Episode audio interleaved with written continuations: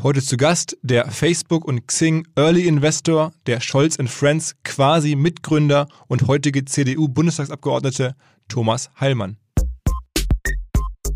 Nein, der Verbraucher möchte Innovation und nicht Verzicht. Der möchte CO2-frei sein und trotzdem nach Mallorca in Urlaub fliegen. Und zwar auch dann, wenn er wenig Geld hat.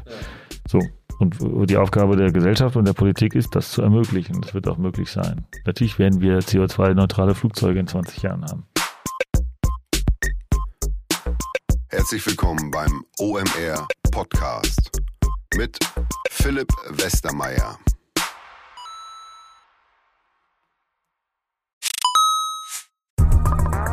Weil die Kolleginnen und Kollegen von Instafo, also der Jobplattform für den Tech- und Sales-Bereich, von der ich hier schon häufiger berichtet habe, mittlerweile bei uns doch groß engagiert sind hier im Podcast. Ihr hört immer wieder hoffentlich von Instafo. Deswegen habe ich die Kollegen vor kurzem mal selber persönlich kennengelernt und war wirklich sehr angetan. Sie haben mir dazu erzählt, es gibt eine neue Finanzierungsrunde in die Firma. 10 Millionen werden da investiert. Das ganze Thema wird also immer relevanter. Daher nochmal hier mit Nachdruck der Hinweis. Wer Menschen sucht im Bereich Tech und Sales, denkt an Instafo. Die haben da scheinbar wirklich eine neue magische Soße gefunden, wo sie über ihre Plattform ein automatisiertes Matchmaking zwischen Arbeitnehmer und Arbeitgeber ermöglichen und das ist im direkten Marktvergleich dreimal effektiver, was die Quote von Bewerbung zu Einstellung angeht. Hilft natürlich auch, dass sie bereits über 100.000 passende Talentprofile auf der Plattform haben und dass man sehr, sehr schnell ins Gespräch kommt. Innerhalb von 48 Stunden bewerben sich die ersten Talente bei den Arbeitgebern oder man kann sogar als Arbeitgeber einer vorselektierten Gruppe an Talenten aktiv eine Nachricht schicken oder sie zum Chatten einladen, um sich noch schneller kennenzulernen und zu prüfen, könnte das passen. Also nicht nur ich und die Geldgeber offensichtlich glauben an Instafo, sondern auch mittlerweile über 1800 Firmen, darunter O2,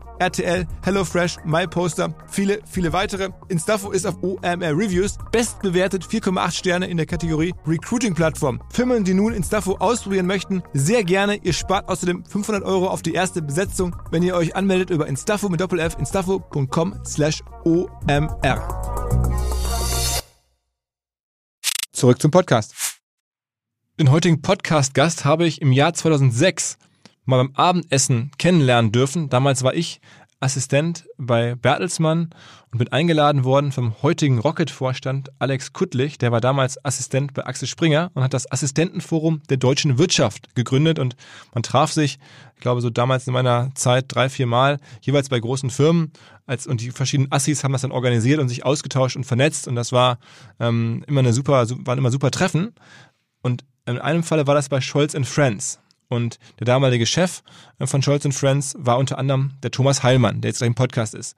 Und sein Assi hatte damals dieses Treffen organisiert und wir saßen im Restaurant von Sarah Wiener und im Tisch saß halt dann auch Thomas Heilmann und ich hatte bislang nicht so viel von ihm gehört und war dann an dem Abend mega impressed, weil der so erzählte, er hat irgendwie in Facebook investiert, er hat in Xing investiert, immer ganz früh, längst vor den Börsengängen, macht ziemlich viel Immobiliengeschäfte in Berlin und hat dieses Scholz Friends mit aufgebaut ähm, und hat dann irgendwie Sarah Wiener quasi so als Medienpersönlichkeit mit erfunden und all das kam da so an diesem Abend raus und ich dachte, wow, was für eine krasse Geschichte.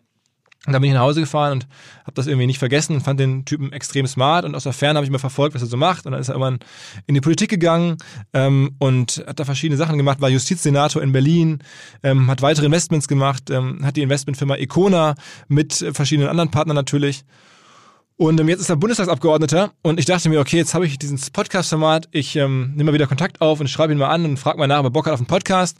Und so ist es dann gekommen und jetzt haben wir uns getroffen äh, vor ein paar Tagen in Berlin, da in seinem Büro direkt irgendwie ähm, am Bundestag. Und ja, es war schon, fand ich, ein super Podcast. Äh, beeindruckender Typ, äh, sehr ungewöhnliche Vita, kommt auch gebürtig aus Dortmund, was mir ähm, schon ruhrgebietsmäßig sehr sympathisch ist. Ähm, hat auch noch in Harvard studiert und alles Mögliche gemacht und ist irgendwie sehr smart und sehr ungewöhnlich und das ist ja immer eine gute Zutat. In diesem Sinne direkt rein ins Gespräch. Herzlich willkommen, Thomas Heilmann. Ja, vielen Dank für die Einladung. Ähm, so, die meisten unserer Hörer vermutlich werden dich nicht kennen weil du jetzt schon eine ganze Weile vor allen Dingen in der Politik aktiv bist. Aber du bist äh, Werbeunternehmer, einer der erfolgreichsten überhaupt, die es wahrscheinlich jemals in Deutschland gegeben hat. Und Digitalinvestor und möglicherweise auch, das weiß man nicht so genau, einer der erfolgreichsten, die es hier jemals gegeben hat. Ähm, erzähl mal so ein bisschen. Und du kommst aus Dortmund. Ja, also natürlich bin ich stolz, dass ich äh, gebürtiger Dortmunder bin und Borussia Dortmund-Fan. Ähm, die ähm, und dann bin ich, habe ich ganz normal Jura studiert, das ist noch nicht so aufregend. Ähm, und dann habe ich halt Glück gehabt, dass genau als mein erstes Examen war, die Mauer fiel. Und vorsichtig wie ich war, habe ich zwar noch parallel mein zweites Staatsexamen gemacht in Jura, aber ich bin dann im 1990 mit Mitte 20 Unternehmer geworden. Und äh, am Anfang habe ich sozusagen die unternehmerische Lehre in der ehemaligen DDR nutzen können. Da gab es ja keine Konkurrenz, als wir angefangen haben. Ähm, und dann stellten sich doch die, eine Reihe von Erfolgen ein. Und dann kam irgendwann das Internet und dann haben wir sehr früh erkannt, ähm, dass das eine disruptive Innovation ist und haben sehr früh investiert und auch mit ordentlichem Erfolg. Also man muss wieder noch ergänzen, das hast du gerade so ein bisschen bescheiden unterschlagen, dass du wirklich auch schon als Student alle Schulterklappen bekommen hast, die man haben kann. Studienstiftung des deutschen Volkes, Harvard-Studium und so. Also ist schon jetzt irgendwie für so einen Menschen aus Dortmund jetzt nicht so der alltägliche Werdegang. Schon da nicht. Also meine Lehrer, ich habe ein ziemlich mäßiges Abitur, waren vollständig erstaunt, dass ich äh, mit Erfolg Jura studiert habe und dann auch noch Stipendiat von zwei Stiftungen war. Ähm, irgendwie hat die Bundeswehrzeit bei mir ausgelöst, die war so langweilig, ähm, dass ich sage, jetzt muss ich irgendwann was machen, das ist mir zu langweilig. Und ähm, ja, also ich, ich glaube, ich habe auch eine Begabung für Jura. Also Jura ist mir extrem leicht gefallen. Und ähm, deswegen habe ich auch ein ganz gutes Examen und sonst wäre man ja auch nicht Stipendiat. Und dann habe ich einfach biografisch Glück gehabt. Man kann nicht was dafür, dass genau dann die Mauer fällt, wenn ich mich selbstständig mache. Also Aber hast du kann man für, ja irgendwie nicht planen. Ja? Für ostdeutsche Firmen, muss man sich so vorstellen, dann auch Werbung gemacht? Also weil es da keine Werbeagenturen gab, hast du dann da irgendwie... Das ist der Anfang gewesen. Also wir haben, also ich habe das mit zwei Partnern ja gemacht und äh, uns einte das Interesse zu sagen, wir sind Deutsche, wann wird die historische Chance, die Umwandlung eines äh, gescheiterten sozialistischen Experiments in eine Marktwirtschaft, wann kann man das denn nochmal aus der Nähe beobachten? Und ähm, dann haben wir eben gedacht, naja, alle diese Unternehmen wir haben in Dresden angefangen, Sächsische Zeitung, Radeberger Pilze, was es da eben alles so gab, die werden ja alle Beratungsbedarf haben. Und niemand hat sie beraten und so war es auch. Okay, und dann. Und, und daraus ist dann eben irgendwann mal Scholz und Friends geworden und äh, irgendwann haben wir das, haben wir alle anderen Scholz und Friends Gesellschaften, das waren ja Parallelgesellschaften, die haben wir gekauft und dann haben wir ganz Scholz und Friends äh, ähm, äh, geführt und das ja auch mit leidlichem Erfolg, aber dann haben wir festgestellt, im Internet ist es noch interessanter. Also hätten wir 1990 schon gewusst, dass das Internet kommt, hätten wir vielleicht gleich eine Internetfirma gegründet, aber das wussten wir einfach nicht. Erzähl mal, wie, wie man das schaffen kann. Das hast du jetzt ja auch so ein bisschen im Zeitraffer. Ähm, Scholz Friends ist ja wirklich schon einer der großen Namen der deutschen Agenturszene. Und du hast aber nicht diese Firma direkt gegründet, sondern du hast eine Firma gegründet, die danach in Scholz Friends aufging. Und dann hast du sozusagen da aus dem Inneren heraus immer weiter Anteile zugekauft. Ja, also wir haben, wir haben in der Tat erstmal eine kleine Dresdner Klitsche gegründet, die aber so schnell so groß wurde, dass wir äh, Teil eines Netzwerks werden wollten, weil wir gesagt haben, ohne ein Netzwerk können wir unsere Kunden nicht ordentlich bedienen. Und dann haben wir uns nicht verkauft, sondern wir haben mit denen eben so eine Joint Venture Regelung gemacht und ist Teil eines Netzwerks geworden, muss man sich vorstellen, wie bei einer Anwaltskanzlei. Also eine kleine Anwaltskanzlei geht in eine größere und wird dann über Zeit der Chef der größeren Organisation. Und so war das da auch. Zumal meine Überzeugung war, dass äh, jedenfalls damals ähm, man eine Agentur wie, wie eine Unternehmensberatung oder eine Anwaltskanzlei führen soll, also mit so einem Partnerprinzip äh, und nicht so hierarchisch wie vorher. Wir haben es viel flacher organisiert. Ja, also wenn, wenn ich zu, zu Freshfields als Anwaltskanzlei gehe, will ich ja auch nicht Herrn Freshfields sprechen, den gibt's auch gar nicht.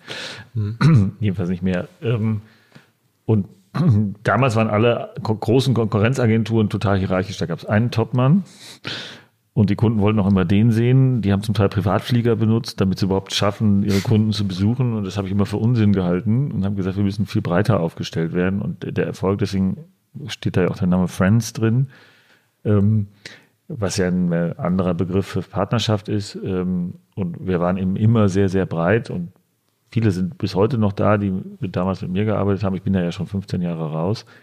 Ähm, äh, und manche sind Chef von sehr namhaften anderen Agenturen geworden. Aber du warst ja noch nie der Kreative, du warst immer der, der kaufmännische oder der Nein, nein, ich hatte kreativ, weil ich war immer der Manager und damals war es auch so, dass die Kreativen noch bekannter waren als ich, weil ich finde, die Kreativen brauchen die Bühnen und man ist der Organisator hinter den Kulissen. Dann dein Kreativpartner, der ist ja auch relativ bekannt, Sebastian Turner. Ne? Ja, Sebastian Turner und Olaf Schumann. Olaf Schumann war der Grafiker, der ist unbekannter als Sebastian Turner. Genau, der ist ja mittlerweile auch selber äh, Medienunternehmer und macht verschiedene Dinge. Herausgeber des Tagesspiegels. Genau, genau. Ähm, okay, also ähm, Scholz Friends gemacht, aufgebaut. Wie viele Jahre hast du das dann? Wie 18 Jahre. Also ich hab, war jetzt kein Jobhopping, aber nach 18 oder 17 Jahren habe ich dann 19, äh, 2007, 2007, ja, 2007 äh, gesagt, jetzt ist mal Zeit, was anderes zu machen. Und dann hast du Anteile verkauft an der Private Equity Firma? Ja, dann habe ich relativ äh, über anderthalb Jahre den Ausstieg organisiert. Frank Michael Schmidt ist mein Nachfolger, er war mein Wunschnachfolger, der ist das bis heute, der macht das sehr erfolgreich. Ähm, also Scholz-Fans gibt es ja immer noch. Ja, viele Probleme von Agenturen sind ja, dass wenn die Gründer ausscheiden, Springer und Jacobi, ich weiß gar nicht, ob die jungen Leute die überhaupt noch kennen ja. vom Namen, ist pleite gegangen. Die, ähm, auch die, die Top-Kreativagenturen davor gibt es alle gar nicht mehr und Scholz-Fans gibt es eben noch und immer noch sehr erfolgreich. Mhm, mh. Und wie ging es dann bei dir weiter? Dann bist du da raus, hast das, deinen Anteil verkauft, hast du zum ersten Mal dann auch größere Summe Geld verdient? Nein, also ehrlich gesagt, das ist ja nett, was man mit Werbung verdient, aber im Internet verdient man natürlich mehr. Mehr, deutlich mehr. Und äh, naja, also wir, wir haben halt eine ganze Menge Firmen im Internet gegründet ähm, und äh, zum Teil besitzen wir sie heute noch, zum Teil haben wir sie verkauft. Äh, größtenteils waren wir auch immer nur einer von ganz vielen Partnern und ähm, ja, am bekanntesten ist, dass wir die erste aus Deutschland stammen, aus, aus in Deutschland sitzende Gesellschafter von Facebook geworden sind, ziemlich früh, was jetzt finanziell auch kein Fehler war. ähm, die, ähm, Aber die Firma, die das gemacht hat, heißt Icona, ne? Die gibt's immer noch. Die Firma heißt das, die gibt's immer noch, die hat immer noch viele Beteiligungen. Äh, es gibt mehrere Holdings, die wir haben, die jeweils mehrere Firmen haben. Wir machen ja nicht nur Internet, auch andere, von Stromhandel bis äh, Bio-Lebensmittel, ähm, ist das ein ziemlich breiter, mhm. äh, breites Spektrum. Und ähm, das, was mir gelungen ist, ist, dass ich immer sozusagen von dem einen Geschäftsmodell lernen konnte und das, das ist natürlich immer nicht eins zu eins, konnte man dann gut aufs nächste Geschäftsmodell die Erfahrung übertragen und das hat sehr geholfen. Aber um so mal wirtschaftlich zu verstehen, wenn man überlegt, so eine Karriere will ich jetzt gerne nachbauen, dann hast du erstmal mit dem Geld angefangen zu investieren, das du in der Werbung verdient hast, also auch durch, durch Nein, das ist auch, auch nicht so gewesen, sondern wir haben neben der Agentur auch noch Antenne Sachsen als Radiosender aufgebaut. Und äh, das ist dann über Holzbring zu RTL gegangen, gibt's auch heute noch, heißt heute RTL Sachsen. Und ähm, das war unser Startkapital, mit dem wir dann neben der Agentur sozusagen Investoren geworden sind. Und das haben wir schon 1993 wieder verkauft, lange Geschichte, warum. Und ähm, von 1993 an waren wir eigentlich Investoren. Okay, weil der Radiosender hat euch wahnsinnig viel geholfen dann wirtschaftlich. In kurzer Zeit. Der Radiosender ist der Anfang der Investorenkarriere, ja. Okay, krass. Also mit dem Lokalradio kann man also richtig was bewegen oder konnte man zumindest richtig was bewegen. Also in, heute ist nicht mehr so extrem wie früher, aber vor 30 Jahren war ein äh, landesweiter Radiosender eine Lizenz zum Gelddrucken. Okay. Also Antenne Bayern und so, die verdienen sich ja dumm und dusselig. Okay. Ähm, und dann Investorentätigkeit sagst du jetzt, als, als leuchtendes Beispiel, wenn man dich googelt, dann kommt es auch immer sofort nach wie vor. Ähm, neben, also ja, überraschenderweise, weil du vieles anderes danach noch gemacht hast, aber Facebook. Ähm, da bist du ganz früh rein, ähm, erster deutscher Gesellschafter. Wie ging das? Also wie kommt man dazu ganz, ganz, ganz mal, na, Wir hatten Xing, wir waren einer der Startinvestoren bei Xing, das hieß damals OpenBC. Die machten einen Börsengang. Nach dem Börsengang sind wir ausgestiegen, weil wir die dann gewählte Strategie für falsch gehalten haben.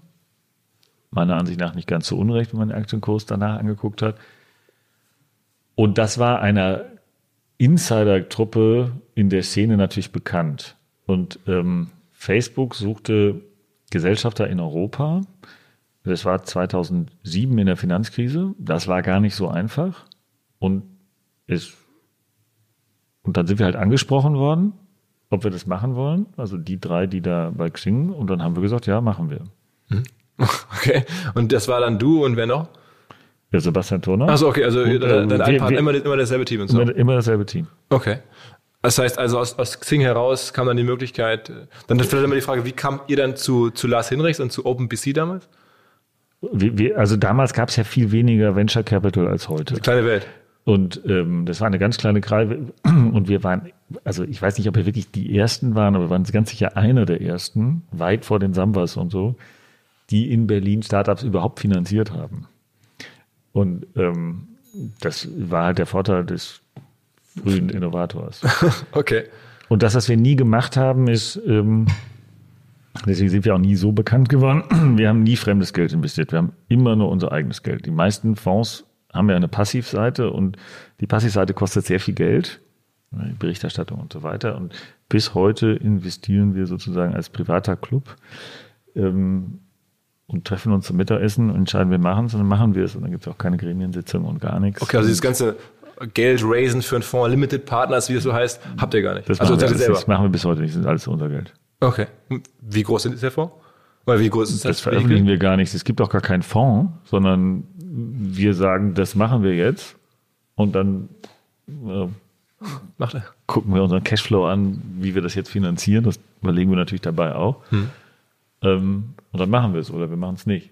Und jetzt hat, hast du dann auch irgendwie irgendwas, ich glaube, dass, wenn man das so nachliest, war dir das gar nicht so klar. Mhm. Ähm, aber irgendwann seid ihr bei Facebook auch wieder ausgestiegen, glaube ich, noch vor dem Börsengang. Ich, Noch vor dem Börsengang, Die ja. Zahlen kann man nachlesen. Ich glaub, investiert habt ihr das, zumindest steht so in der Presse, auf eine Bewertung von damals 4 Milliarden und rausgegangen seid ihr auf eine Bewertung, ich glaube, von 60 Milliarden. Da hast du Das schon ist gesagt, nicht ganz falsch.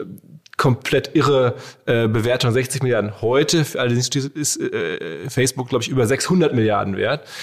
Äh, war das dann auch eine, eine Fehlentscheidung im Nachhinein?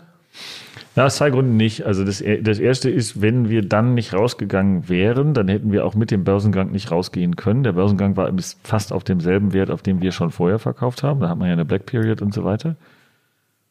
Und ähm, wenn etwas börsennotiert ist, dann ändert sich ja die Investorenrolle, dann kann ich ja kaufen. Also die Frage ist, hätte ich nicht nach dem Börsengang mehr Amazon, Google, vielleicht ist ja ganz egal, was davon, ge- das hat sich ja alles verzehnfacht. Ähm, und das ist eine Frage, wie viel Aktien wir im Portfolio haben. Und das ist für uns immer eine Abwägung. Gehen wir jetzt in den Kapitalmarkt mit dem Vorteil, dass man schnell raus kann und es liquide ist und so? Oder bleiben wir dabei, dass wir sozusagen private Deals machen, die, die ja nicht jeder auf der Straße machen kann, wo man dann eben mit höherem Risiko, aber natürlich auch noch mit noch höherer Chance investieren kann. Ich habe so viele Fehlentscheidungen in meinem Leben getroffen bei Investitionen, die ich nicht getätigt habe. Die, Liste ist wahrscheinlich unfassbar lang. Ich habe sie nie aufgestellt, aber ich habe Gott sei Dank genug richtige getroffen, meine Kollegen auch. Insofern bin ich völlig entspannt. Okay. Aber, äh, also, Aber die, die strategische Investi Entscheidung, da rauszugehen, würde ich heute immer wieder so machen, weil ich hätte ja dasselbe Geld dann hinten wieder investieren können. Und dann hätte ich den, die Börsenreise in dem Umfang mitgemacht, in dem ich dann bereit gewesen wäre zu investieren.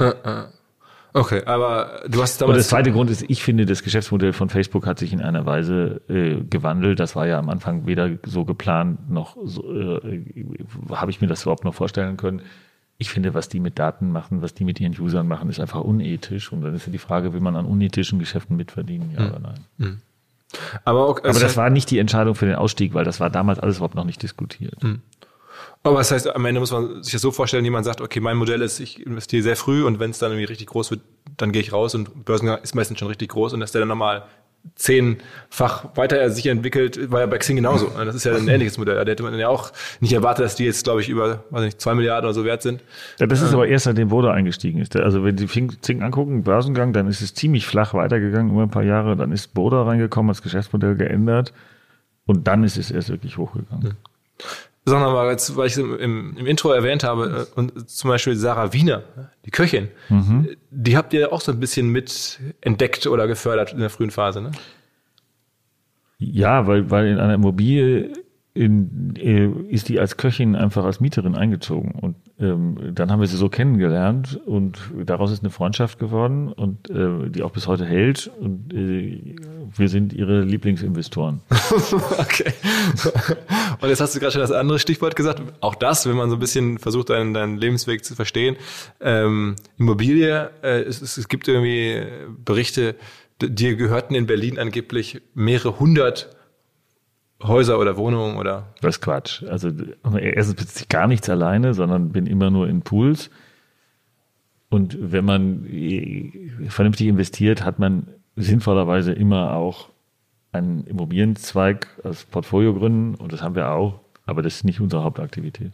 Okay.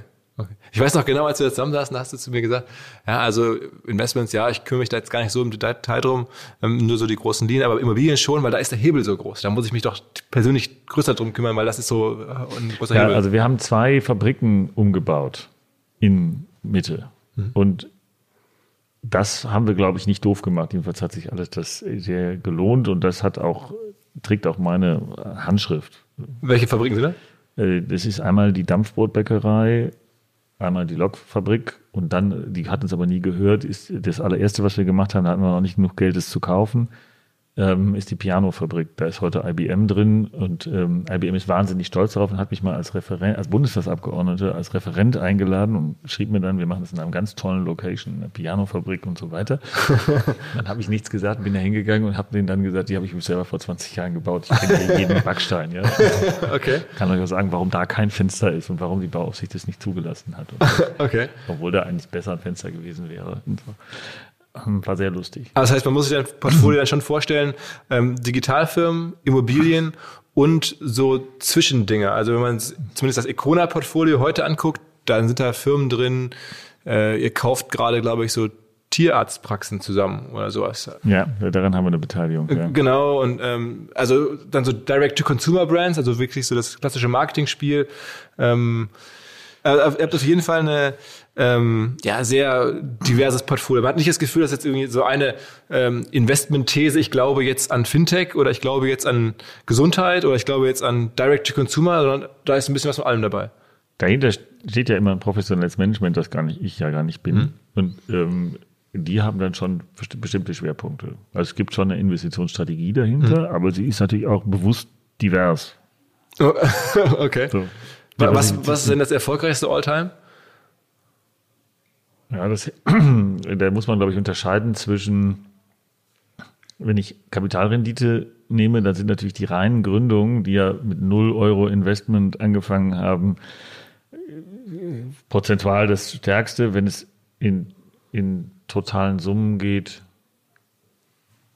das weiß ich gar nicht, muss ich, muss ich ehrlich gesagt nachgucken, habe ich die Frage mir noch nie gestellt. Ernsthaft, okay. Also, also mit Facebook ist ja offensichtlich, hat sich ja sehr, sehr gut vervielfacht, aber das, da bist du ja schon eingestiegen Aber bei 4 Milliarden. Da wird es ja heute schon, nach wie vor heute sogar noch ein, ein Riesen-Startup bei 4 Milliarden. Das ist ja, gibt es in Deutschland ja ganz wenige Digitalfirmen, die jetzt heute so viel wert sind. Insofern ist das ja kein typisches Investment, sondern so, deswegen frage ich meine, oder meine Frage war eher gemeint auf Firma, die jetzt so ganz früh Ich will von mir nicht glauben, aber ich, ich finde, also ich, ich freue mich, dass ich, dass ich eine gewisse finanzielle Unabhängigkeit habe, aber irgendwie mich interessiert Geld gar nicht so furchtbar. Ich finde das inhaltlich viel interessanter. Also auch die Dinge, die du jetzt gerade genannt hast, die finde ich inhaltlich spannend. Kann man da Wert schaffen für Kunden und so weiter. Aber ob ich da jetzt drei Euro oder fünf Euro verdiene, ist mir ehrlich gesagt Ah, okay. wurscht. Hinweis auf Findling. Findling ist eine sehr erfolgreiche SEO-Agentur, die bis vor einiger Zeit noch Webstube hieß und mir vor allen Dingen deswegen ins Auge gestochen ist, weil ihre Masterclass beim OMR-Festival ruckzuck ausverkauft war. In Minuten wollten Menschen hören, was die Kollegen von Findling zum Thema SEO zu sagen haben. Ein Grund dafür sicherlich die Referenzen. Findling arbeitet unter anderem für Firmen wie Snox, Ergotopia, Dermanostik oder mein BAföG. Der Fokus ist also, Firmen über Performance SEO beim Wachsen zu helfen. Wer herausfinden möchte, ob sich für ihn auch SEO lohnt oder die Ansätze von Findling vielleicht konkret lohnen, der kann sich eintragen. Es gibt keinen Sales Call, sondern eine kostenlose Beratung unter findling.de slash OMR. Also auf der Landingpage eintragen und dann gibt es eine Beratung, wenn es richtig gut läuft, vielleicht von Maurice Marinelli, dem Gründer persönlich.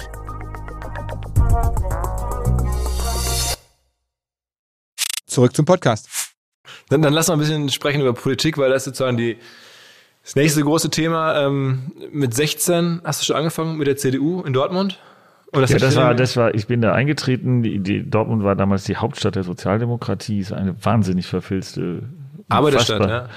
Ja, die Arbeiterstadt auch, aber das, das war ja schon Universitätsstadt und so. Aber die Stadt im Umbruch, Umbruch war aber schlecht gemanagt. Darunter leiden die bis heute. Und ähm, es war vor allen Dingen eine wahnsinnig verfilzte SPD. Ähm, die da 70 Prozent Ergebnisse einfuhr und sich auch um ihre Wähler nicht gekümmert hat. Und wenn man damals in die CDU eingetreten ist, dann ist man oppositioneller gewesen.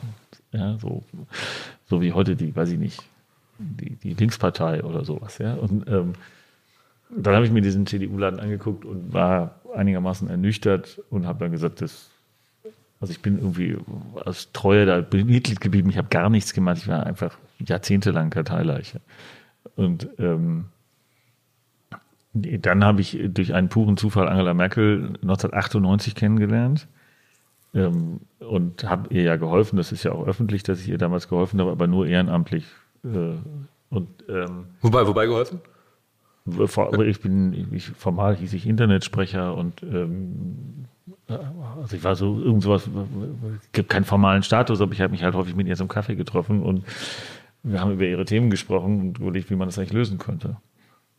Ähm, interessanterweise gab es damals einen sehr großen Konflikt mit Friedrich Merz und äh, über die Frage, wie geht man eigentlich mit diesem Konflikt um und so weiter. Und das waren so Themen. Und ähm, die äh, und dann äh, wurde sie Bundeskanzlerin und so weiter. Und dann nahm das ein bisschen ab, ähm, auch weil ihr Zeitbudget überhaupt gar keine Zeit mehr ließ. Und, ähm, und dann bin ich halt gefragt worden von der Berliner CDU, ob ich der helfe. Und so bin ich ja letztlich auch nur deswegen Senator für Justiz und Verbraucherschutz geworden, weil mein Vorgänger von jetzt auf gleich zurücktreten musste. Sonst wäre ich das, glaube ich, nie geworden. Okay, das heißt, es ist ein relativ Kaltstart in die Politik. Ja. Okay. Ähm, mehr oder weniger tatsächlich über eine Freundschaft mit der heutigen Bundeskanzlerin dann nochmal neu entzündet, wenn man das, das so ja, also Freundschaft ist in der Politik ein großes Wort. Ja, aber zumindest eine Bekanntschaft ähm, oder eine, eine, eine Beratersituation. Ja, also wenn ich Merkel nicht kennengelernt hätte, wäre das auch sicher nicht passiert. Okay, aber du bist offensichtlich Fan von ihr. Ja, also ich, ich, finde, sie hat äh, ist eine historische Figur. Sie hat Unfassbares geleistet. Äh, das macht einen nicht blind für die Sache, dass es auch Dinge gibt, die hätten besser laufen können. Das muss man natürlich fairerweise auch dazu sagen. Ähm, bin mal sehr gespannt, wie sie jetzt den Transfer in die Nachära mitgestaltet. Das ist ja noch nicht entschieden. Ähm, aber ich finde, sie ist eine unfassbar besondere Frau mit 15 Mikrochips mehr im Kopf als der Normalbürger. Einer unglaublichen Energie. Also die hat einen, einen Arbeitstag oder ein Arbeitspensum. Das, also ich bin wirklich nicht faul. Faul, ja. Aber das stellt alles in Schatten, was man sich so vorstellen kann. Ja, also die verhandelt in Brüssel die Nacht durch, fliegt hierher, stellt sich um 8 Uhr bei uns vor der Fraktion und erzählt anderthalb Stunden frei auswendig alle Details, die sie da verhandelt haben und warum und so weiter. Und das hat ihr auch alles total präsent. Oder nach, nach Koalitionsverhandlungen war Peter Altmaier ziemlich müde und berichtete irgendwas morgens, auch so nach einer durchverhandelten Nacht. Und dann stand sie auf und sagt, Peter, da bist du über den Details äh, das stimmt nicht. Und der, der, der kämpfte mit dem Schlaf. Und sie konnte auswendig auch die Themen, die er verhandelt hat, viel besser darstellen als er. Und es ist also wirklich, also es ist einfach auch, einfach körperlich schon unfassbar. Gibt's äh, aus deiner Sicht denn, sagen wir mal, Leute, die dieses Erbe antreten können? Also ich kann mich ja dadurch, dass ich damals sehr eng war, ihr war sehr gut an die Zeit vor 2005 erinnern. Und in Wirtschaftskreisen, in denen ich ja üblicherweise verkehrte, auch Investorenkreisen, haben ja gesagt, Thomas, was willst du eigentlich mit dieser ostdeutschen Pastorentochter? Also wörtlich, ja. Mhm. Und ähm, der Schremp, äh, der damalige Vorstandsvorsitzende von Daimler, erzählte mir, also Heimann, Sie mit Ihrer Merkel, also die würde bei mir nicht Bereichsleiterin werden von Vorstand, können wir gar nicht, als Bereichsvorstand können wir gar nicht reden. Und ähm, das wollen die alle heute gar nicht mehr wahrhaben, dass sie das gesagt haben. Ähm, aber die ist wahnsinnig unterschätzt worden. Es ist bei Politikern immer so, dass wenn die dann ein Amt bekommen, entscheidet sich die Spreu äh, vom Weizen. Viele, viele entwickeln sich viel besser, als man vorher gedacht hat. Es gibt leider auch das Gegenteil. Wer würdest du denn sagen, hat das Potenzial, sich besser zu entwickeln? Ab wen würdest du denn hoffen? Als aus, aus CDU-Sicht aus, generell aus, aus Gut, Land, das ist ja die eine Million Dollar Frage in der CDU. Ähm, wir, wir haben eine ganze Menge Leute, die, äh, die sozusagen da so in Startpositionen sind. Die Namen sind ja alle bekannt und ähm, das wird ein interessantes Rennen werden, wer sich da durchsetzt. Ähm, und schon die Frage, wer setzt sich durch? Also in dem Punkt hat Merkel aus meiner Sicht recht. Wer Kanzler werden oder Kanzlerin werden will, äh, der muss sich schon selber durchsetzen, ähm, weil er das hinterher auch muss. Okay. sie, sie verhandelt ja dieser Tage mit, mit Erdogan und mit Putin, steht ja auch in der Zeitung. Ich glaube, da muss man sich selber durchsetzen können oder wenn man mit Trump verhandelt. Das, das sind das alles keine einfachen Veranstaltungen. Wahrscheinlich nicht. Ähm, das war auch die Zeit, glaube ich, in, in der, wenn man so ein bisschen dein Leben versucht zu verstehen, wo du viele Beratungssachen gemacht hast oder viele Mandate hattest, so ein bisschen zu helfen. Unter anderem hast du ja auch bei Karstadt mitgeholfen, habe ich gelesen. Ne? Du hast irgendwie ja. damals für Frau von der Leyen äh, mit Herrn Berggrün äh, am Ende auch Karstadt gerettet. Ja, ich hatte die Aufgabe, also Karstadt war insolvent ähm, und die Investoren in die Immobilien von Karstadt hatten ein wirtschaftliches Interesse, dass Karstadt abgewickelt, also sprich liquidiert wird.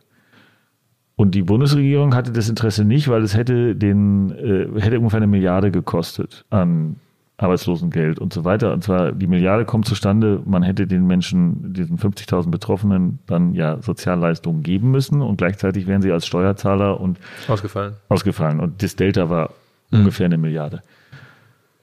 Und deswegen hatte von der Leyen gesagt, die brauchen da Hilfe, das funktioniert nicht von alleine und ähm, kannst du mal gucken, ob du das vermitteln kannst. Und ich dachte, das wäre für jetzt 15 Gespräche und dann ist es das. Und es hatte sich als drei Monate lang totaler Hauptjob herausgestellt, Tag und Nacht verhandelt. Ähm, und dann ist ein Ergebnis gelungen. Das ist natürlich, äh, also dieser Erfolg hat mehrere Väter und ich bin nur einer von denen. Ähm, aber wenn es diese Verhandlungen nicht gegeben hätte und wenn von der Leyen dieses politische, diese politische Entscheidung nicht getroffen hätte, dann wäre Karstadt nicht gerettet worden und ich bin halt ihr zentraler Exekutor gewesen. Wenn man das jetzt ähm, alles so hört und jetzt heutzutage sieht, wir treffen uns jetzt hier auch irgendwie in Berlin, im Regierungsviertel, ähm, du bist jetzt Bundestagsabgeordneter, aber das klingt schon fast also bei allem Respekt für Bundestagsabgeordnete, nach ein bisschen zu wenig. Jemand, der schon die großen Deals eingefädelt hat, der, Top-Kontakte hat, der äh, ja wirtschaftlich unabhängig ist. Warum ist so jemand jetzt in Anführungsstrichen nur Bundestagsabgeordneter ähm, und, und macht nicht noch mehr? Äh, was ist, was die, was die Vision? Also die, ähm, also erstens finde ich, Bundestagsabgeordneter sein ist eine Ehre und eine Auszeichnung. Absolut. Ich könnte, ja. ich könnte ja jetzt auch in einem ehrenamtlichen Verein äh, irgendwas sein. Auch da hat man ja eine Aufgabe, die man erledigt. Und die Aufgabe ist aus meiner Sicht eher unterschätzt in Deutschland. Das meine ich gar nicht im Schwierigkeitsgrad, sondern im Ansehen. Ähm, Demokratie ist was sehr, sehr Wertvolles und eigentlich ist sie entstanden, dass wir in die Stadträte immer die die Besten der Stadt geschickt haben. Das ist die Historie. Deswegen sehen die, kontinentaleuropäischen Städte auch so toll aus, weil da über Jahrhunderte die besten Leute selbstverständlich immer ehrenamtlich in die Stadträte gegangen sind und sich gekümmert haben, wie ihre Stadt aussieht. Und das ist ein bisschen verloren gegangen. Also die, die Frage, die jetzt ja auch ein bisschen in der Interviewfrage, die ich sehr oft kriege, sag mal, das hast du doch überhaupt nicht nötig und finanziell sind das doch irgendwie Peanuts und äh, warum tust du dir das an? Das kann man so sehen, das ist aber eine sehr egoistische Sichtweise. Ich kann natürlich sagen, ich, ich spiele kein Golf, aber ich könnte es ja jetzt anfangen. Und ähm, ich, finde, sich darum zu kümmern, ist eine wichtige Aufgabe. Und es ist, das, es ist in einer Demokratie, ist das nationale Parlament das höchste Organ. Also hm. ich bin jetzt sogar Mitglied des Fraktionsvorstands, das äh, vergrößert ein bisschen den Einfluss, aber im Kern ist das schon mal die Grundlage. Das hm. ist das Erste. Zweitens, äh, ich habe mir vorgenommen, in den nächsten Jahren, deswegen will ich auch nochmal kandidieren, muss aber von dem Wähler noch gewählt werden und das ist auch nicht, das ist auch keine, das ist kein Selbstläufer. Ähm, äh, ich möchte gerne den Kulturwandel, den wir auch in, den, in der Verwaltung, im Staat brauchen, wegen der Digitalisierung, aber nicht nur wegen der Digitalisierung, äh, auch, auch, weil die Bevölkerung anders wird, weil die Menschen, die in der Verwaltung arbeiten wollen oder werden, anders sind. Also wir werden nicht so weitermachen können, wie wir bisher machen. Und an dieser Transformation würde ich gerne inhaltlich weiterarbeiten. Ich habe dazu schon eine Reihe von kleineren Vorschlägen gemacht zum Thema Weiterbildung und so weiter, die auch ganz gut angenommen worden sind. Und ich arbeite an weiteren Vorschlägen, wie man das eigentlich umbauen könnte. Also wird ja gerade viel diskutiert. Ich bin ja sehr für ein Digitalministerium, aber es kommt ehrlich gesagt darauf, nicht darauf an, dass an einem Ministerium das Schild Digitalministerium steht, sondern dass er die richtigen Kompetenzen in der richtigen Weise, und das ist ein sehr handwerklicher Beruf. Und ähm, der Politikerberuf wird ehrlich gesagt auch aus meiner Sicht unterschätzt, weil das eben genauso wie ein Journalist, das kann man, ich kann schreiben, deswegen ist man noch lange kein guter Journalist. Mhm. Du, warst doch auch das schreiben. Schreiben- du hast aber auch mal geschrieben für die FAZ und so. Ich, als- ich habe auch mal geschrieben, das meine ich jetzt nicht so, äh, also man kann Talent haben zum Schreiben, äh, aber deswegen Klar. ist man und, und äh, ich glaube, man versteht es eher, wenn man Fußballer ist. Also Fußballer muss man natürlich talentiert sein und sportlich sein, aber es ist eben auch harte Arbeit und so ein Typ Messi trainiert, äh, ähm, obwohl er der Superstar ist, immer noch eine Stunde länger als seine ohnehin schon viel trainierenden äh, Kollegen und das sieht man eben auch. Und so ist das in der Politik auch. Politik ist eben auch ein Handwerk und ähm, so, und ich bin, ich sage immer, äh, natürlich auch halb ironisch, aber eben wie immer bei Ironie auch im wahren Kern. Ich bin in meinem dritten Ausbildungsjahr, gerade begonnen hat. Also das heißt, man hört da dann schon durchaus raus, da hast du jetzt äh, noch was vor. Ja, aber inhaltlich. Also äh, Posten werden, werden in, in der Politik ja nach sehr vielen Kriterien und nicht nur nach, äh, also da gibt es kein Ranking und die ersten sechs werden das, äh, sondern ähm, das hat auch was mit Landsmannschaft zu tun, mit Geschlecht und so weiter. Ähm, das hindert einen aber nicht ähm, äh, daran, inhaltlich einflussreich zu werden. Das Und, äh, dauert aber eine Zeit und das ist mein Ziel. Okay. Okay, also wenn es ein Digitalministerium eines Tages gäbe, das wäre aber zumindest was, was dich interessieren könnte. Ja, mich interessiert vor allen Dingen, dass ein solches Digitalministerium richtig gebaut wird und mit den richtigen Gesetzen flankiert wird. Und die werden im Bundestag gemacht.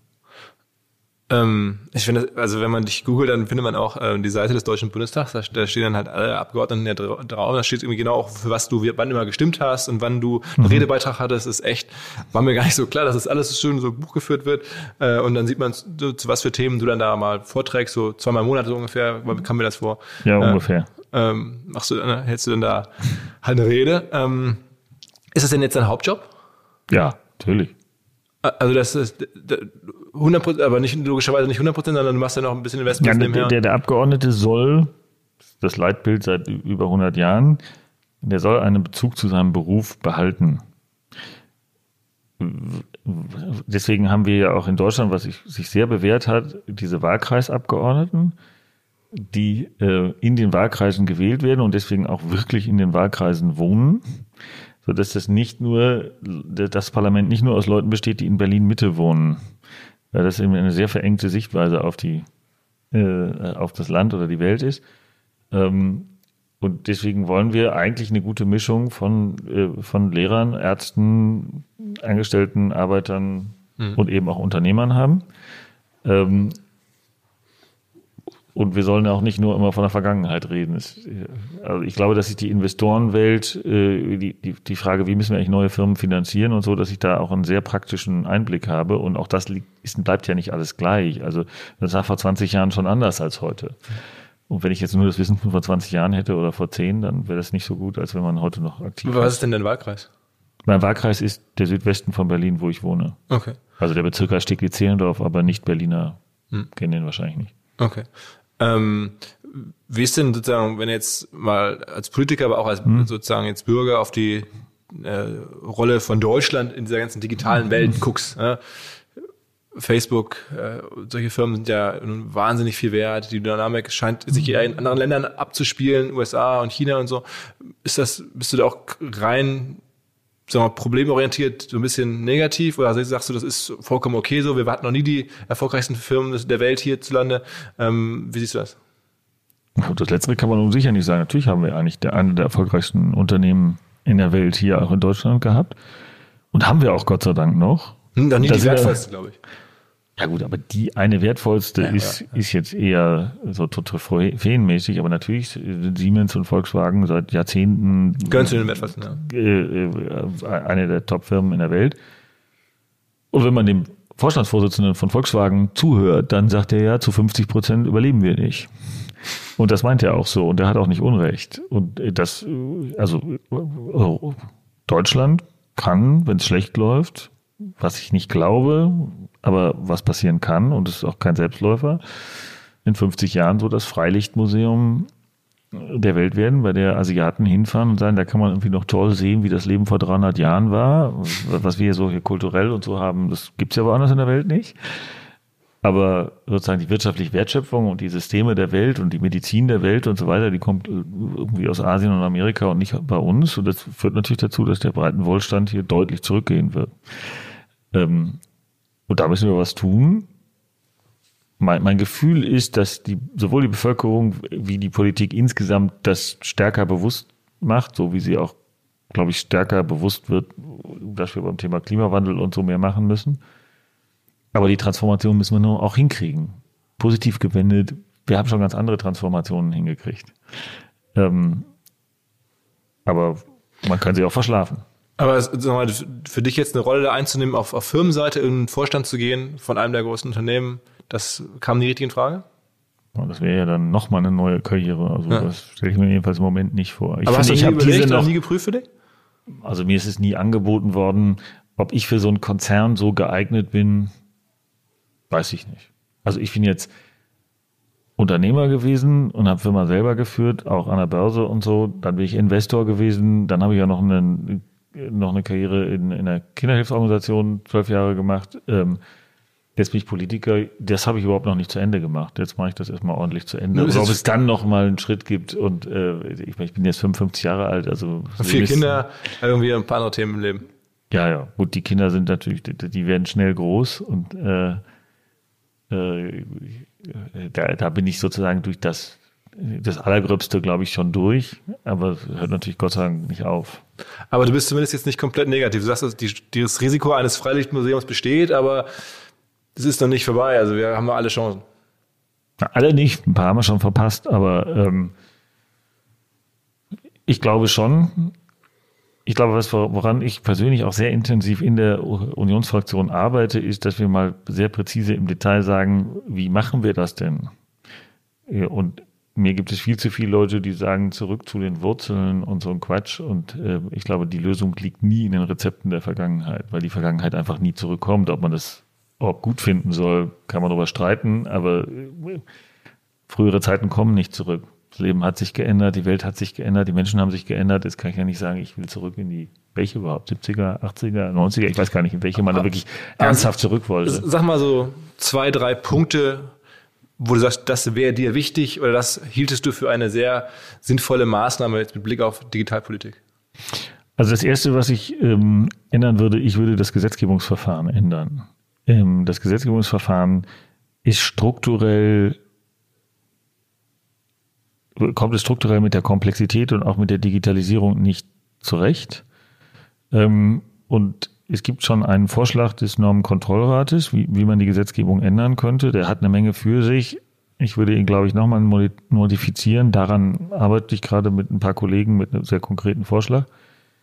Ähm, und ich glaube, die Veränderung, die dieses Land braucht, die sollte beim Staat und bei der Politik anfangen.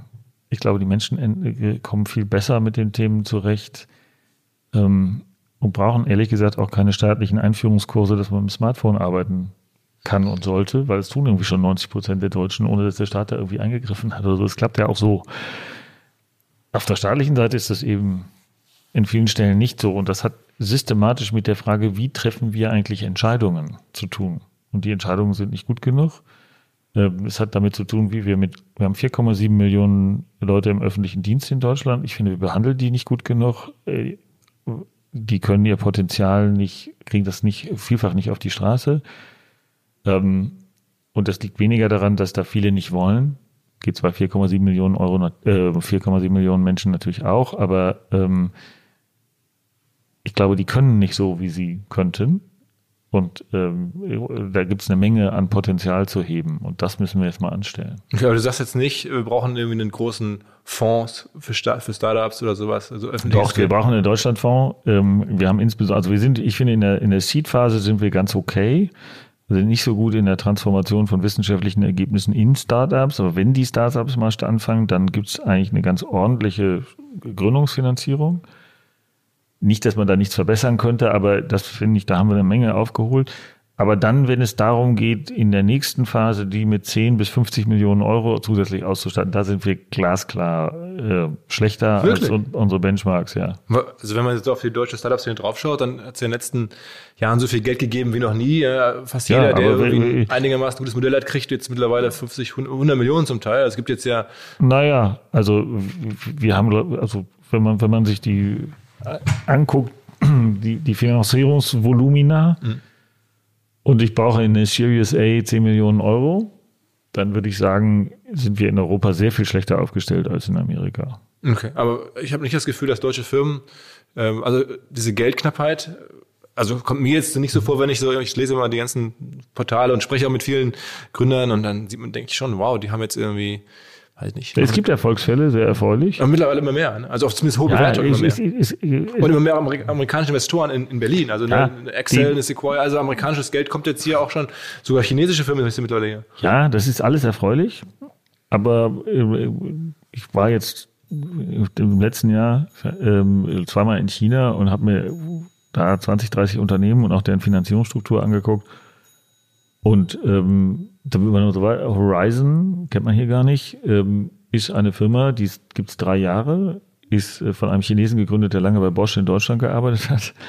Äh, der hat eine Milliarde an Kapital innerhalb von drei Jahren bekommen, also Zufluss und ziemlich problemlos. Das gibt es in Deutschland gar nicht, gibt keinen Vergleichsfall. Ne, okay. Und das, das hilft ihm jetzt auch wirklich, also mit so viel Geld, also viel Geld, hilft Also- er dann so viel? Ich habe ich hab mir gesagt, alle Dinge, die ich politisch kennenlerne, in die investiere ich nicht, weil ich möchte diese Sphären nicht vermauscheln. Aber aus Investorsicht würde ich sagen, er hat eine sehr gute Chance. Ähm, äh, der, der macht ähm, Chips für Edge Computing, ähm, weil er, wie ich finde, sehr schlau analysiert hat, dass ähm, keineswegs alles in die Cloud geht, sondern es wird auch da der Markt sich polarisieren. Das heißt, es wird einen sehr großen Teil geben, der wird in der Cloud stattfinden und dann über Netze eben an die Endgeräte gespielt werden. Aber es wird viele Funktionalitäten geben, da ist es viel günstiger, dass die Einheit vor Ort das selber sofort ausrechnet. Ja, weil Latenzzeiten natürlich dann viel, viel geringer sind und man viel weniger abhängig von Netzen ist und so weiter. Und dafür braucht man eine andere Form von Chips. Und diese entwickelt er gerade. Und das finde ich analytisch gut. Die ersten Produktergebnisse sind gut. Wenn man sich seine Investorenliste anguckt, dann sind das alles keine blöden Investoren. Habe ich wirklich technisch prüfen können, ob das, was er technisch verspricht, er auch halten kann? Nein, kann ich gar nicht prüfen. Bin auch gar kein Techniker. Aber wenn da, wenn da namhafte, auch amerikanische Investoren dreistellige Millionensummen investieren, werden die schon eine technische Diligence gemacht haben. Ob sie dann wirklich erfolgreich sind, weiß ich nicht, aber der ist jedenfalls technologisch weit vor. Also sowas gibt es in Europa, wüsste ich nicht, dass es auch nur annähernd sowas gibt. Das heißt, zu deinem Alltag gehört auch schon so ein, zwei im Jahr wirklich so eine Art Bildungsreise, Netzwerkreise nach China zu machen oder in andere Länder. Das gehört zu meinem Alltag. Ähm, Ich finde, wenn man Digitalpolitik macht, muss man ja auch verstehen, was die anderen so machen. Also Konkurrenzbeobachtung gehört doch zu jedem Job. Okay. spannende neue Anlagemöglichkeit, von der ich vorher so noch nicht gehört hatte. Und zwar unser Partner Liquid, eine der führenden deutschen Vermögensverwaltungen. Fünfmal in Folge zu Deutschlands Top-Vermögensverwalter gewählt worden. Moderne Vermögensverwaltung auf Family Office-Niveau heißt es, aber sie bieten das halt auch jetzt immer mehr der Breite an. Also man muss nicht unbedingt sehr reich sein, um in die Sachen investieren zu können, die erfahrungsgemäß wirklich Spaß machen. Dazu zählt unter anderem auch Private Equity, eine Anlageklasse, die in den letzten 20 Jahren, in 16 Jahren, den Aktienmarkt global outperformed hat. Also Private Equity sehr lukrativ für die, die damit investieren können, aber kann halt nicht jeder.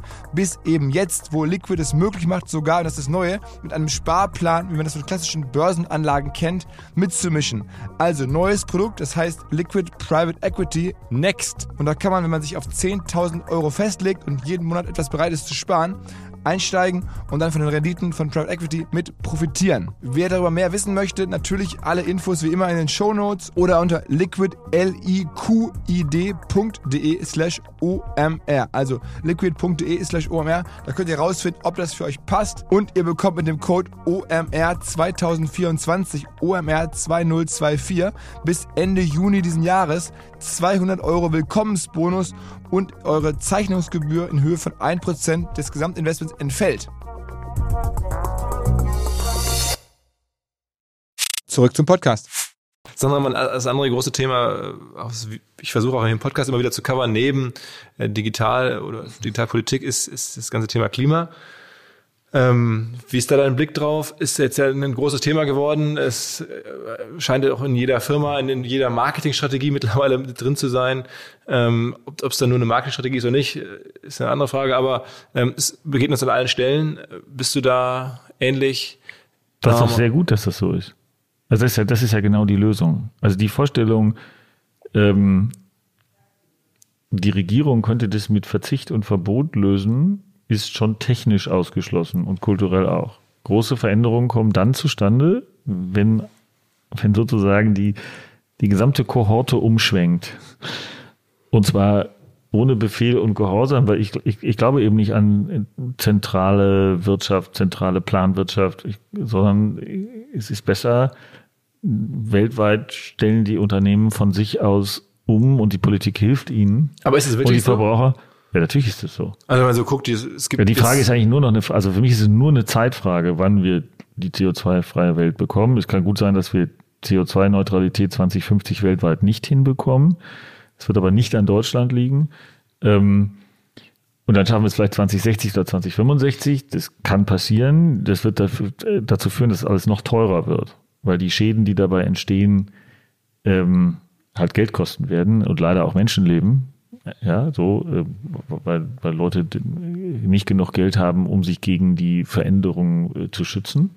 Also ja. gerade in dritte Weltländern und so. Ja, natürlich, natürlich wird das weniger in Deutschland passieren, weil Deutschland genug Geld da ist, um sich davor zu schützen. Da wird dann hier und da auch zu viel schwarz gemalt. Also ja, die Anzahl der Naturkatastrophen nimmt zu, die Anzahl der Schäden nimmt aber ab, wenn Sie die, die Bilanzen der Rückversicherung nehmen. Warum? Äh, weil die Infrastruktur robuster wird.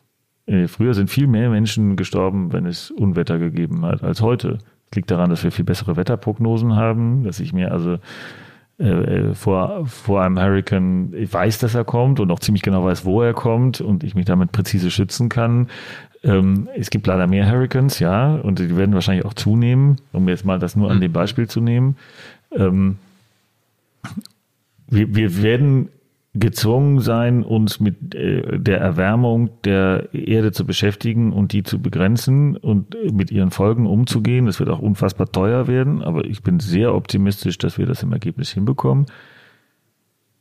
Äh, ist jetzt schon alles perfekt? Sind alle Unternehmen perfekt? Nein, auf keinen Fall. Äh, aber unsere größere Aufgabe wird sein, die weltweite Koalition dazu aufzustellen. Und das ist auch der wesentliche Grund, warum wir in Deutschland vorankommen müssen weil um die deutsche CO2 geht es natürlich in Summe wirklich nicht, weil es viel zu klein ist. Aber wir können nicht die Welt auffordern, was zu tun, wenn wir nicht selber vorangehen. Das ist ja total unglaubwürdig. Und dann sagen die auch, ihr seid das reichste Land, wieso fangt ihr nicht an? Mhm.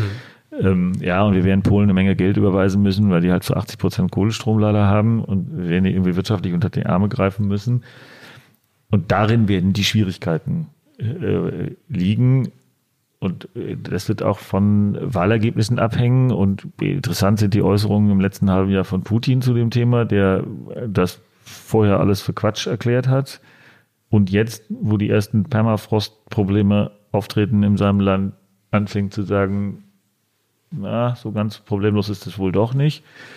Kann ich vorhersehen, wie lange der da überhaupt noch regiert? Ähm, theoretisch ist ja 2024 steht er ja zur Pension an, sieht nicht so aus, dass er das wirklich akzeptiert, weiß ich aber auch nicht. Und ähm, wie er sich in der Frage verhalten wird, weiß man auch nicht. Lange Rede, kurzer Sinn, es wird darauf ankommen, wird China seine Versprechen umzusteuern wirklich wahr machen? Was macht Indien? Äh, was macht Afrika? Da gibt es eine ganze Menge Fragen, die nicht nur von der deutschen Politik abhängig sind, aber ich glaube, es ist die Aufgabe von deutschen Politikern, ähm, äh, in der Welt dafür äh, zu werben, dass man sich ähm, unterhakt. Und, ähm, man hat sich ja nach dem Zweiten Weltkrieg auch untergehakt und hat äh, Atomwaffen begrenzt, mit dem Effekt, dass Atomwaffen nach dem Zweiten Weltkrieg glücklicherweise nie eingesetzt worden sind. Das hat ja funktioniert. Ist da alles optimal gelaufen? Nein, aber das wesentliche Ergebnis, die Welt darf jetzt, nachdem wir Hiroshima und so gesehen haben, darf keinen Atomkrieg kriegen. Ähm, das hat die Welt verstanden. Waren alle Politiker anständige Leute nach dem Zweiten Weltkrieg? Nein, aber im Ergebnis ist es gelungen, äh, das zu verhindern. Und so glaube ich, dass wir in einer ähnlichen, nicht perfekten, aber ähnlichen Weise uns da unterhaken werden. Aber wir sind natürlich am Anfang der, der Entwicklung und dürfen nicht nachlassen. So, ich habe sehr dafür gekämpft, dass die Union ihre Klimaposition erneuert. Das haben wir gemacht. Es gibt einen phänomenalen Fortschritt. Sieht ja sogar so aus, als wenn wir die 2020 Klimaziele doch erreichen. Haben wir ein bisschen Glück gehabt, ehrlich gesagt. Aber so, also ich finde dieses Schwarzmalen und dieses Apokalypse völlig falsch. Und gerade weil die Zivilgesellschaft und gerade weil die Unternehmen, die einen großen Einfluss haben, da eindeutig umsteuern und ähm, die Vielzahl von Unternehmen unterscheiden, entscheiden eben viel klüger, als die Politik entscheidet. Das war immer schon so. Aber glaubst du, dass der, der Verbraucher, auf den es am Ende auch ankommt, dass der dafür ansprechbar ist, selber bei sich Verzicht zu üben, wenn man sich, also was mich so ein bisschen Nein, der Verbraucher ist. möchte Innovation und nicht Verzicht. Der möchte CO2-frei sein und trotzdem nach Mallorca in Urlaub fliegen. Ja, genau. Und zwar auch dann, wenn er wenig Geld hat. Ja. So. Und die Aufgabe der Gesellschaft und der Politik ist, das zu ermöglichen. Das wird auch möglich sein. Natürlich werden wir CO2-neutrale Flugzeuge in 20 Jahren haben. Da wird das Fliegen ein bisschen teurer sein. Und die Frage, wie hilft die Politik, dass, das, dass da Bezahlung, also wenn wir Fliegen sehr, sehr, sehr teuer machen, dann wird es natürlich wieder, wie es ja schon mal war, das Privileg von wenigen zu fliegen. Ähm, so, das ist, hat auch eine sozialpolitische hm. Komponente. Ähm, aber natürlich werden wir mit äh, Wasserstoffflugzeuge bekommen. Weil sie sind ja schon erfunden. Das ist ja immer, also das Auto ist eben 1870 erfunden worden, aber bis es dann wirklich breit war, hat es damals 60 Jahre, 70 Jahre gedauert, bis ein Auto ein wirkliches Breitenphänomen war. Bist du so von dem ganzen Elektroauto-Thema überzeugt? Was heißt überzeugt? Ich, es lässt sich gar nicht verhindern, dass, ähm, dass der nächste Schritt äh, der Nahverkehrs äh, Individualverkehr äh, jedenfalls auch batteriebetrieben sein wird. Ist das eine ideale Lösung? Nein. Ist es ein Fortschritt? Ja. Jetzt wird es ein interessantes Rennen geben, wie sich die Batterietechnologie A, was ihren Umweltschutz anbetrifft, B, ihre Reichweite, C, ihre Kosten entwickelt. Ähm, da gibt es vielversprechende äh, Entwürfe, auch was ihr Ladetempo anbetrifft. Da ist die Technologie noch lange nicht am Ende. Ähm, und dagegen wird die Wasserstoff-E-Fuels-Technologie äh, äh, antreten. Wahrscheinlich werden beide ihre Berechtigung haben, wäre so mein Tipp von heute an.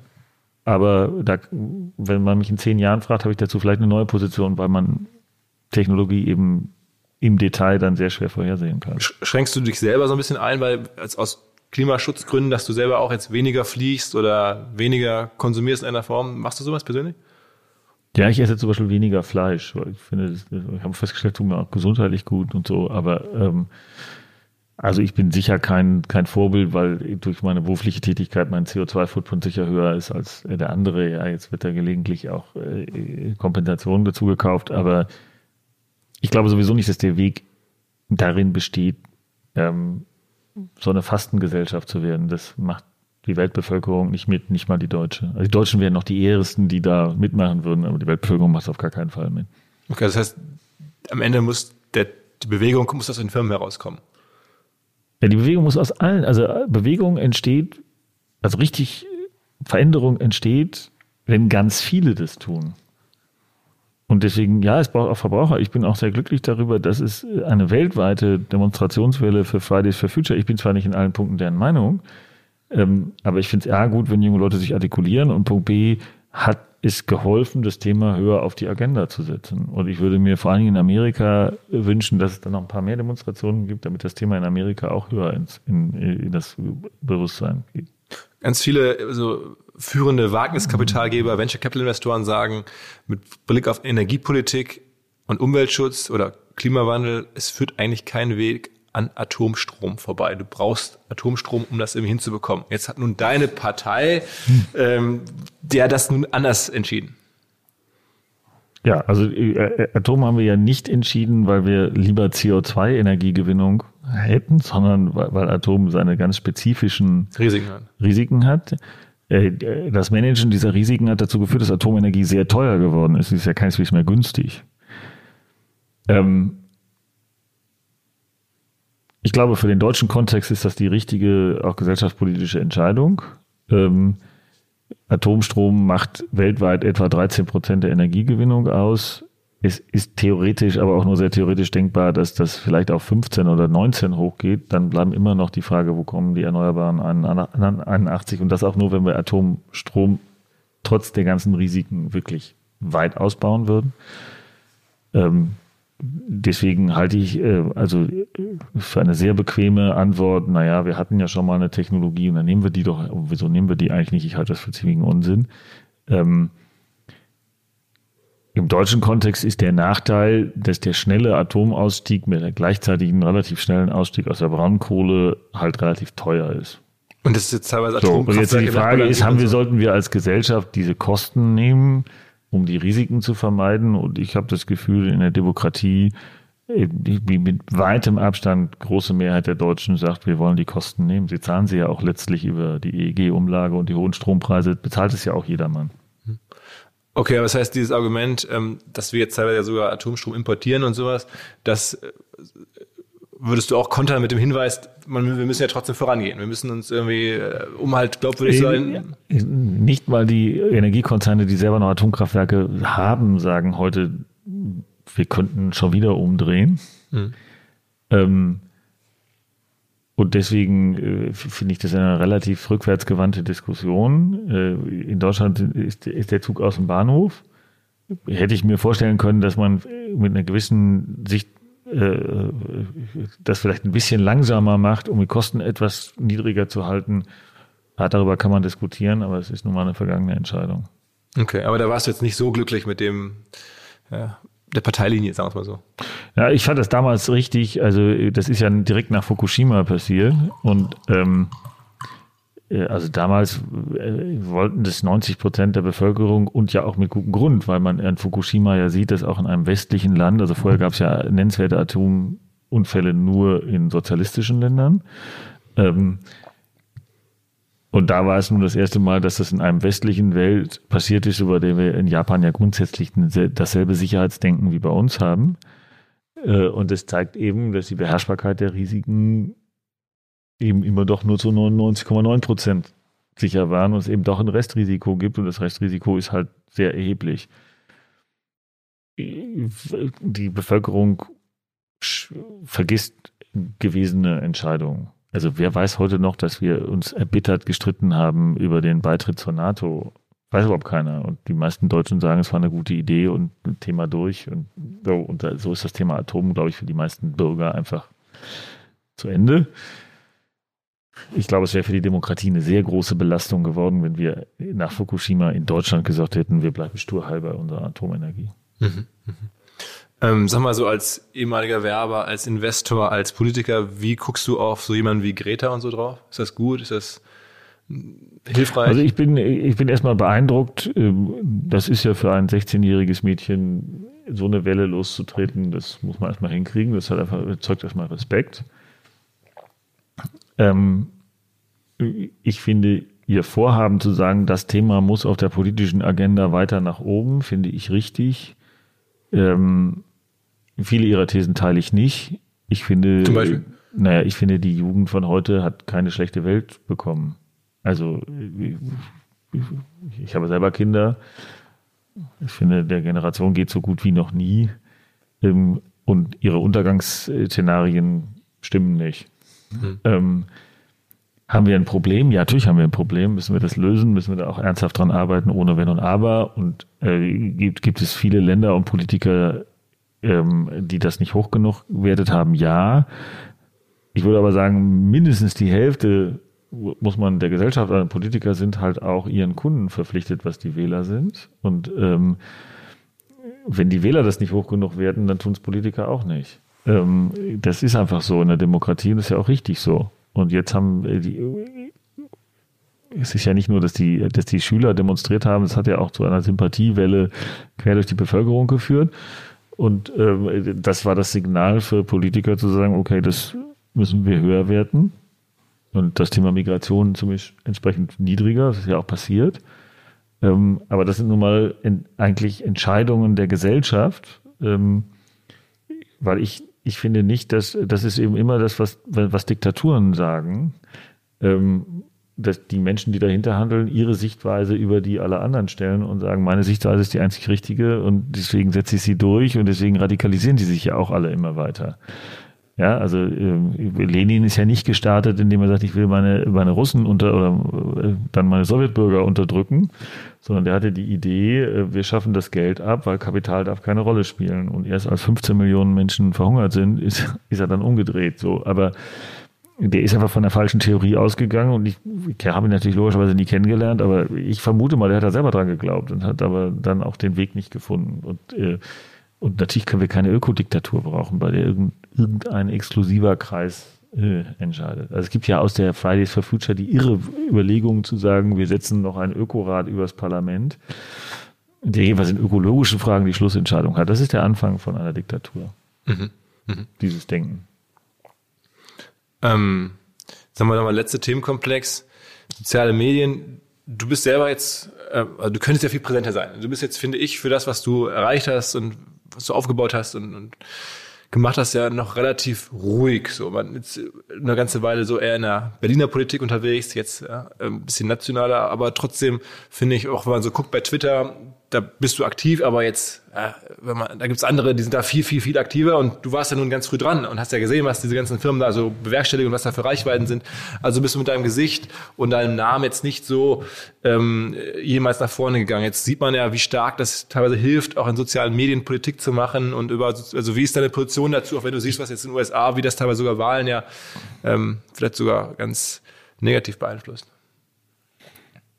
Also ich finde, viele von Twitter-Äußerungen meiner Kollegen ordne ich der Abteilung Eitelkeit zu.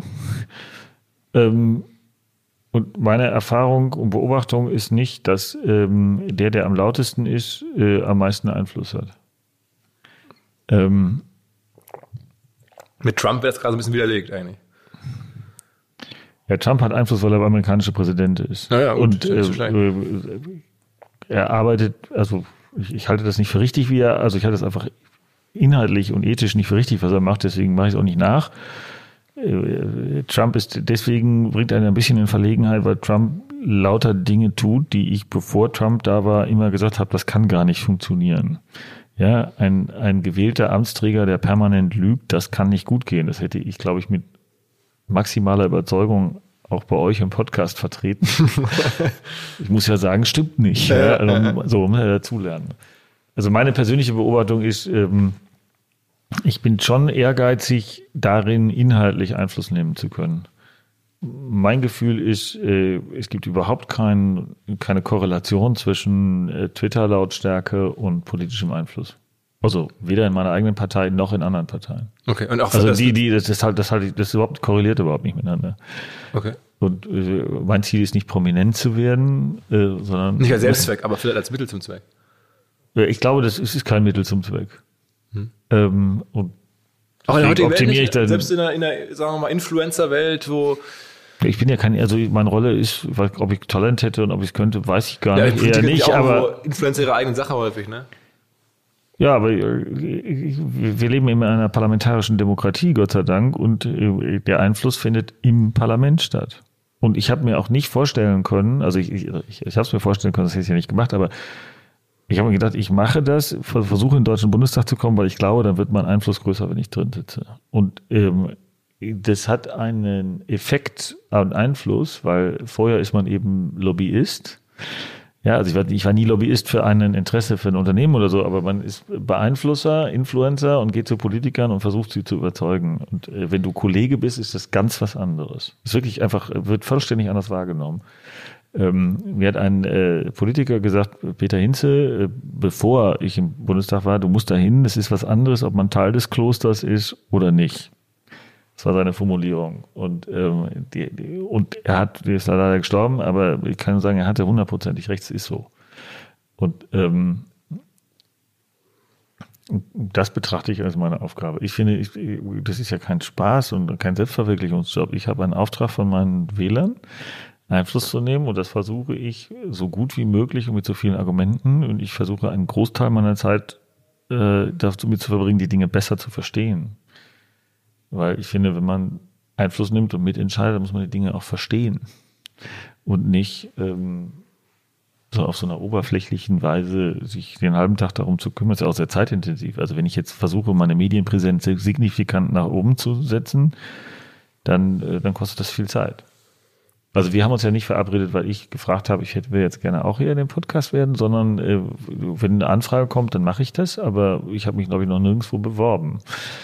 Und äh, das kostet ja Zeit, da muss man sich recherchieren und wer ist denn das eigentlich und äh, dann anrufen und sagen, was man sagen will und zwar ist das irre zeitaufwendig. Okay. Aber das heißt, von dir wird man jetzt auch nicht die ganz großen Social Media Posts und, und äh, Maßnahmen sehen, aber äh, zumindest. Ich, ich betrachte Social Media eher als eine, eine Form von Rechenschaftsbericht äh, WLAN gegenüber. Okay. Ja, und, also aber so, hast du denn Sorge, dass diese Plattformen trotzdem sozusagen die, die, die, die Welt, in der wir politisch leben, verändern, weil man da natürlich auch Wahlen gewinnen kann und Leute erreichen kann in ganz großem Stil und das ein bisschen anders funktioniert, als es vorher der Fall war? Es funktioniert definitiv anders. Ähm, ist das besser? Bislang, Eher nicht. bislang noch nicht, ne? Ähm, kann ich es ändern? Äh, Die, die Welt geht weiter. Also was mir eine große Sorge macht, ist, ist, ist die massive Reduzierung des Einflusses von Medien. Weil, weil da eine Lücke entsteht, von der völlig unklar ist, ob sie jemals aufgefüllt wird. Aber eigentlich haben, das hat ja in Deutschland gerade besonders ganz gut von ein plurales Medienlandschaft, wo man viele Meinungen hat, die aber einen gewissen Seriositätslevel haben und bei der nicht einfach irgendein Quatsch berichtet wird. So. Und äh, jetzt äh, in den Social Medien wird dann irgendwie un, unwidersprochen behauptet, es leben eine Million äh, illegale Einwanderer im Land. Das ist einfach in jeder Hinsicht Fantasie, stimmt einfach nicht, ja. Und zwar nicht mal annähernd, ja, also einfach gar nicht. Und so, das finde ich, ist für eine Demokratie keine gute Entwicklung. Und was kann man dagegen tun? Ja, das ist eine sehr gute Frage. Was kann man gegen die AfD tun? Also das ist, das sind immer die Fragen, mit denen ich am, am meisten ans Stottern komme, wenn man natürlich wahnsinnig oft gestellt, aber ja, also die, die, die AfD ist gegen Europa, ähm, wo man davor steht und denkt, glaubt man wirklich mit Kleinstaaterei kann man im jetzigen Wettbewerbsumfeld irgendwas erben, irgendeine Firma wettbewerbsfähig machen? Natürlich nicht. Und ähm, ist die Erbfeindschaft mit Frankreich 500 Jahre, hat uns das gut getan? Nein, hat es nicht. Äh, Also ist die Aussöhnung mit unseren Nachbarn ja wohl auch ein überragendes Ziel. Und, ähm, so, sie, sie begründen alles und alles Wirtschaft. Sie haben ja gesagt, Deutschland wird durch die Einwanderungswelle wirtschaftlich niedergehen. Das Gegenteil ist die Wahrheit. Ja? Uns ist es wirtschaftlich noch nie so gut gegangen. Parameter waren noch nie so gut wie jetzt. So. Äh, Sie haben gesagt, die Kriminalität wird hochgehen. Seit drei Jahren sinkt jedes Jahr die Kriminalität in Deutschland um 10 Prozent. Also es stimmt einfach alles nicht, was Sie vorher gesagt haben. Aber Sie machen trotzdem Panikattacken. Und, legen damit weiter zu, oder zumindest. Also momentan haben wir sie ja bundesweit auf so einem Level von ihrem Bundestagsergebnis mal höher, mal niedriger. Das sind aber so Fieberkurven. Das äh, sagt jetzt noch nicht so viel. Also sie sind nicht wie in anderen Ländern dabei, die 20 zu knacken. Das ist Gott sei Dank nicht so, aber bleibt das für alle Zeit so. Es hängt davon ab, auch, wie gut wir sind. Und ich glaube, eines der Themen, die, die mir jetzt in den zwei Jahren immer deutlicher geworden sind, wir müssen, glaube ich, besser erklären, was wir eigentlich verändern würden und wie wir uns die Zukunft vorstellen. Und uns nicht die Agenda von dem bestimmen lassen, die sowieso zurück in die Vergangenheit wollen, sondern äh, ich glaube, die Bürger haben ein gutes Gespür dafür, dass wir nicht einfach unverändert weiter geradeaus marschieren können. Und dann müssen wir ihnen ja schon sagen, was machen wir jetzt eigentlich? Aber der Weg zurück ist Quatsch. Ich meine, die haben ja ernsthaft, Herr Gauland, man steht fassungslos davor, hat im Bundestag auf Merkel geantwortet mit Bismarck-Zitaten, dass man Frankreich nicht trauen darf. Ich weiß gar nicht, worauf der hinaus wollte. Also, stehe davor und denke, das kann jetzt nicht wahr sein. Sondern mal als Abschluss auf der, auf der Ober- oder höchsten Ebene, wenn du dir da jetzt irgendwie was wünschen dürftest, Einfluss nehmen könntest, was wäre das? Also auch Stichwort, wir müssen sagen, wo wir hinwollen. Wo würdest du hinwollen, so jetzt über alle Themen hinweg? Zu einem besser funktionierenden Staat. Ich glaube, das ist, äh, also den Staat nicht mehr Aufgaben geben, sondern das, was er tut, sei es jetzt Bildung, Investitionen, Digitalisierung, ich glaube, da muss er einfach schneller und besser werden. Ja, dann kann, trifft er auch bessere Entscheidungen im Detail. Alles klar. Thomas, vielen Dank. Ja, Lange ich danke. Ähm, geiles Leben, geile Stories ähm, und viele interessante Positionen. Vielen, vielen Dank. Ich danke. Alles klar. Ciao, ciao.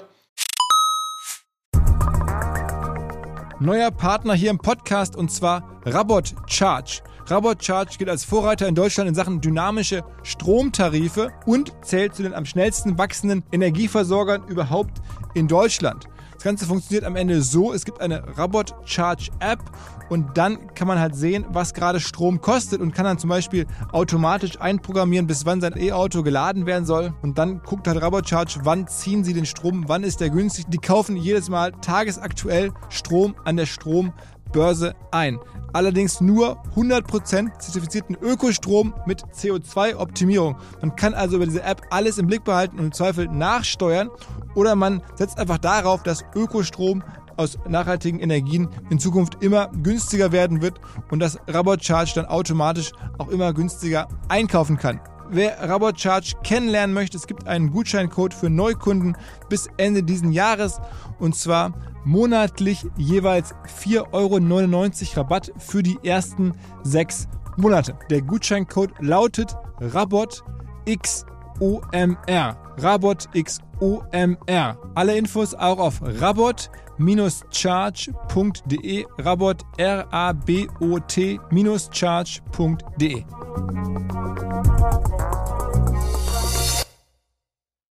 Zurück zum Podcast.